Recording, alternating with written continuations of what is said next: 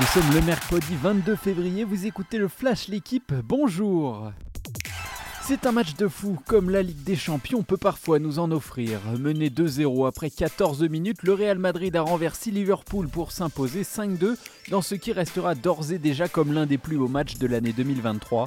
Karim Benzema a inscrit un doublé avec deux jolis buts. Courtois et Allison ont tous les deux réalisé une boulette improbable. Les Madrilènes ont pris une grosse option pour une qualification en quart de finale. Naples en a fait de même en s'imposant 2-0 à Francfort dans une rencontre qui a vu Randall Colomwani être expulsé.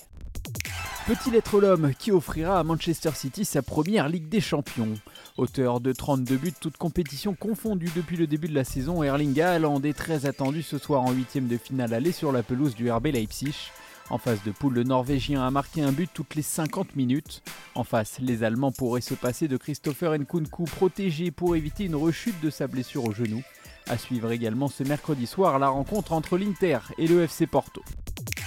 Neymar, officiellement privé de classique. Le Paris Saint-Germain a indiqué hier soir que le Brésilien souffrait de lésions ligamentaires après son entorse à la cheville contre Lille dimanche dernier.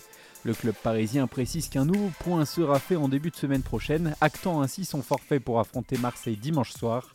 De son côté, Nuno Mendes reprendra l'entraînement cette semaine.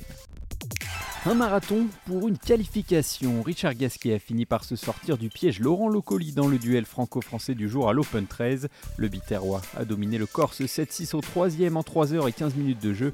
Il défiera Stan Wawrinka ce mercredi soir. À suivre aujourd'hui en direct sur l'équipe live la sensation française de ce début de saison, Arthur Fils opposé au russe Safiulin.